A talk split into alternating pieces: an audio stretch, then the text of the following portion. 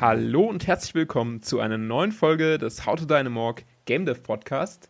Heute an meiner Seite der gute Florian. Morgen. Hallo. Und, und die Susanne ist auch am Start. Moin. Hallo Daniel. Ja, wir nehmen natürlich den Podcast nicht in der Früh aus, sondern spät am Abend, aber äh, ja, weiß ich nicht, wieso ich, bin ich auf morgen gekommen, keine Ahnung. ähm, Vielleicht wolltest du Moin sagen. Ich wollte Moin, Moin sagt man zu jeder Tageszeit. Ja, stimmt, ne? Es naja, Moin immer. Moin, habe ich mal gehört, heißt ja auch im Endeffekt nur sowas wie gut, gut. Also geht das immer. Ja. Der Moin Moin ist schon sabbelig, ne? Man sagt Moin. Äh, dann wollen wir mal ins Thema reinstarten, was wir heute vorbereitet haben. Was machen wir denn heute? Pre-Production, Produktionsphasen bei einem Game? Also wie wird das Ganze aufgeteilt? Welche Besonderheiten kennzeichnen die einzelnen Phasen der Gameproduktion?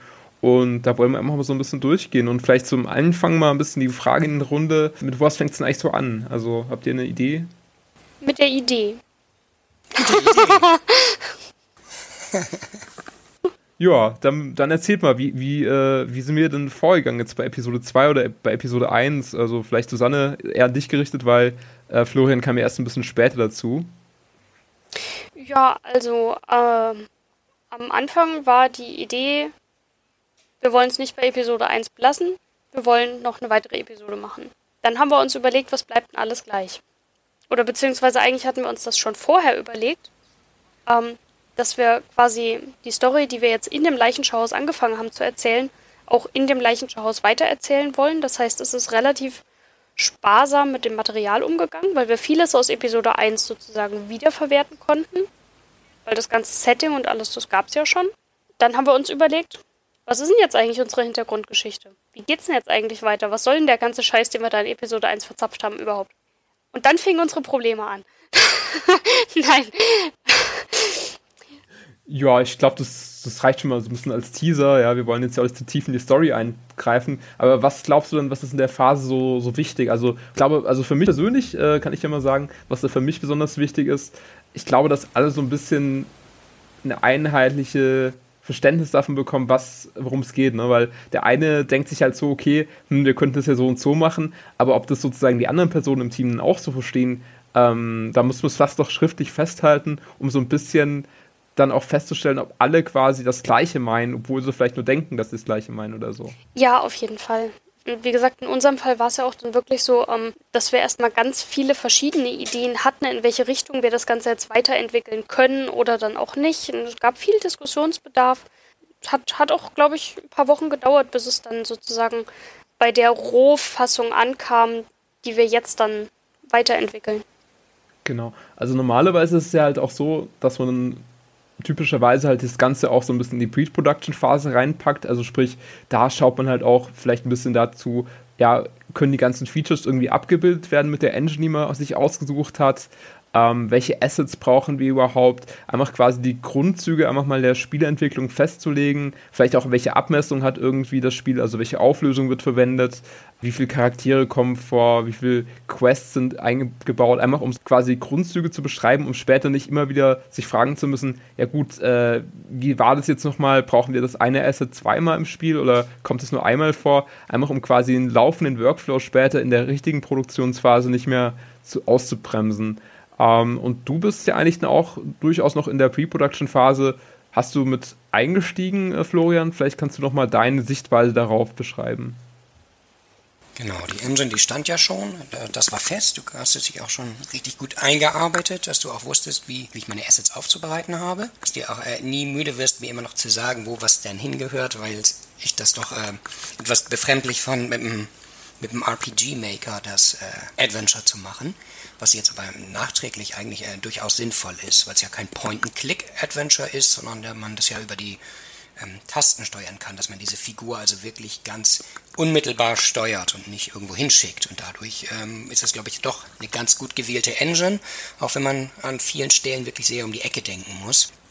Da war es für mich einfacher, dass du schon genau wusstest, ähm, was, was du willst und ähm, wie ich das dann umzusetzen habe. Viel schwieriger finde ich es wirklich erstmal, dass man sich auf eine, auf eine Atmosphäre einigt, dass man weiß, was, was für eine Art von Spiel soll das sein. Also soll es schwarzer Humor sein, soll das überhaupt humorig sein, soll das cartoonig albern sein oder, oder düster. Ähm, alles, was man nicht so, so leicht beschreiben kann. Und das ist generell bei dieser Atmosphäre und wie diese Figuren äh, funktionieren sollen.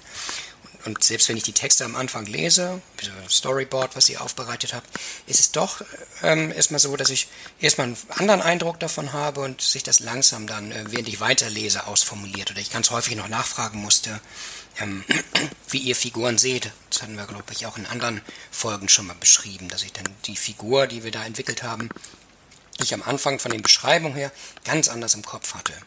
Ich meine, ich habe es ja gelesen, was, was du schriebst, wie du sie dir vorstellst. Am Ende kommt doch eben noch was anderes raus. Ja, auf jeden Fall. Ich meine, was wir halt auch sagen müssen, es hilft, glaube ich, schon dabei, dass man viele Sachen schon festzurrt, so ein bisschen äh, Fixpunkte setzt, aber immer auch noch eine gewisse Offenheit lässt, um quasi später, wenn man feststellt, irgendwie bei dem und dem Rätsel, da brauchen wir irgendwie noch ein Element an der und der Stelle, dass man das noch implementieren kann. Also immer noch so ein bisschen Luft lassen quasi und nicht noch alles ausdefinieren, sondern schon noch ein bisschen, äh, ja, quasi Lücken lassen, Mut zur Lücke quasi, um dann in der richtigen Produktionsphase, wenn man merkt, okay, da fehlt jetzt irgendwie ein wichtiges Element, dass man das noch nachträglich quasi einbauen kann. Ne? Das ist, glaube ich, auch schon eine wichtige Lehre, dass man nicht zu fest an manchen Stellen schon in der Pre-Production rangeht, aber natürlich schon den Rahmen setzt. Ja. Es ist ja auch gar nicht so, dass man sagt, das ist jetzt irgendwie ein Versäumnis oder sowas, sondern wirklich, du hast diese Lücken bewusst, weil du sagst, du wirst dich vielleicht auch noch verbessern können. Ne? Dass du diese Lücken dann da hast, nicht, ähm, wir haben was versäumt. Mhm. Ja, Susanne, wie ist es denn für dich äh, aus Musiksicht? Wie gehst du da vor? Äh, Pre-Production, ist das eine wichtige Phase? Und ja, wie, wie gehst du da vor, wenn du das mal so ein bisschen ausdefinieren möchtest?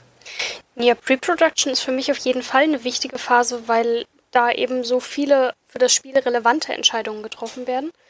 Ähm, weil man da schon ganz viel über die Hintergründe und das alles mitbekommt. Also beziehungsweise in dem Fall bin ich ja sogar aktiv daran beteiligt, da sozusagen mit Ideen beizusteuern und sowas, was ich ganz, ganz klasse finde, um das bei der Stelle nochmal aufzugreifen. ähm, und das hilft auf jeden Fall, weil man kommt in die Atmosphäre, die das Spiel am Ende erzeugen soll, noch viel, viel besser rein und kann sich da viel besser reindenken, um dann sich zu überlegen, okay, mit welcher Musik kann ich genau diese Atmosphäre jetzt noch unterstützen und ja, noch her hervorheben, unterstreichen sozusagen. Mhm. Dafür ist die Pre-Production-Phase auf jeden Fall Gold wert. Ja, würde ich, würd ich so unterschreiben. Äh, genau, und dann gehen wir mal weiter zur Produktionsphase. Äh, was zeichnet so die Produktionsphase aus? Letztendlich äh, da, soll da produziert werden. Ja? Am besten halt wirklich so ein schöner Workflow sich ergeben, dass man ähm, einfach nur Sachen abarbeiten muss und sich gar nicht immer wieder, wieder neu reindenken muss quasi in das Ganze. Das ist natürlich immer sinnvoll, dass man quasi das Universum so immer ein bisschen im Hinterkopf mitschwingen hat und gar nicht immer so denkt, okay, hm, da ist noch eine Lücke, jetzt muss ich erst wieder mal zwei Stunden quasi Konzepten, bevor ich wieder weitermachen kann oder so, sondern dass das wirklich da relativ gut fließt.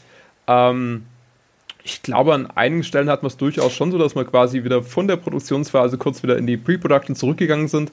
Ich glaube, Florian, du hast das ganz gut angesprochen, wo wir nachher ein bisschen was umgeworfen haben, wo wir einfach gemerkt haben, okay, dadurch ändern sich jetzt auch gewisse Parameter, aber grundsätzlich würde ich sagen, es float sich eigentlich ganz gut derzeit äh, in der Produktionsphase.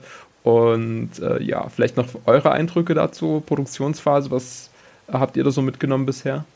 Ja, auf jeden Fall. Ich hatte bisher immer das Gefühl, es war sehr, sehr gut sortiert, sehr gut strukturiert. Das heißt, die Lücken, die wir in der Pre-Production-Phase gelassen haben, die haben uns in der Produktionsphase gar nicht weiter behindert, sondern die konnten wir dann im Laufe des Arbeitens sozusagen sogar sehr gut beheben. Und es war trotzdem immer schon genug anderes Zeug, was bereits feststand, zu erledigen, dass man trotzdem schon arbeiten konnte. Also es hat nie wirklich einen Leerlauf gegeben oder so. Und ich glaube auch nicht, dass es in Zukunft dazu kommen wird. Ja, unsere Produktionsphase, die lebt ja auch von, von allerhand positiven Überraschungen. Ne? Wenn jeder äh, was beisteuern kann, ähm, schaut man sich das an, hat wieder einen neuen Soundschnipsel und sagt, ah, toll. Oder du hast mal was äh, schon mal live gestellt, dass, dass schon mal eine Figur durch die Räume laufen kann. Ich denke, ah, so fühlt sich das an. Sehr schön. Das, das mag ich eben sehr. Man motiviert sich sozusagen so ein bisschen gegenseitig über die Arbeit.